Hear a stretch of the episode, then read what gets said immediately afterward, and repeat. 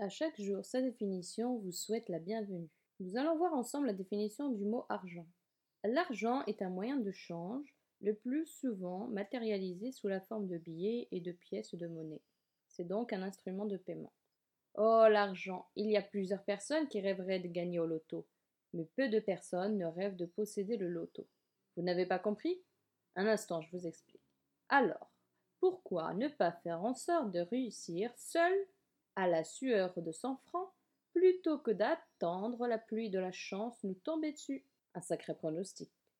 En effet, l'argent n'est juste un moyen d'échange et d'achat. L'argent peut-il faire le bonheur d'une personne? Oui, je n'en doute pas. Mais seulement à condition de savoir où mettre son argent pour un résultat de bonheur. Et inversement, s'il s'agissait du malheur. Alors, cela signifie tout simplement que la personne qui possède cet argent n'a pas su comment faire pour trouver ce bonheur. Donc, nous revenons au point de départ, qui est le résultat du travail personnel. C'est-à-dire que c'est nous qui décidons de notre bonheur ou malheur, avec ou sans argent.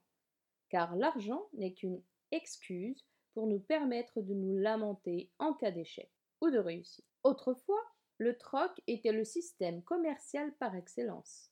Les produits étaient échangés les uns contre les autres, des pommes contre du blé, des vaches contre du maïs, etc. C'était en quelque sorte l'argent d'aujourd'hui. Dans notre société, il est utile de posséder de l'argent. Juste pour pouvoir se soigner, se nourrir ou rentrer dans la bulle, je porte et j'ai des choses de valeur pour les yeux des autres. Plusieurs études ont révélé dernièrement que les pays les plus riches, comme les États-Unis par exemple, n'étaient pas ceux dont les citoyens se considéraient comme les plus heureux, par rapport au Costa Rica, où il y a d'autres richesses que celles qui sont associées à l'argent, comme de bonnes relations avec autrui, par exemple, procurent plus de satisfaction que l'argent. Ainsi, faut-il se demander si l'argent n'est pas qu'éphémère, comme une mode qui se terminera un jour pour laisser place à autre chose.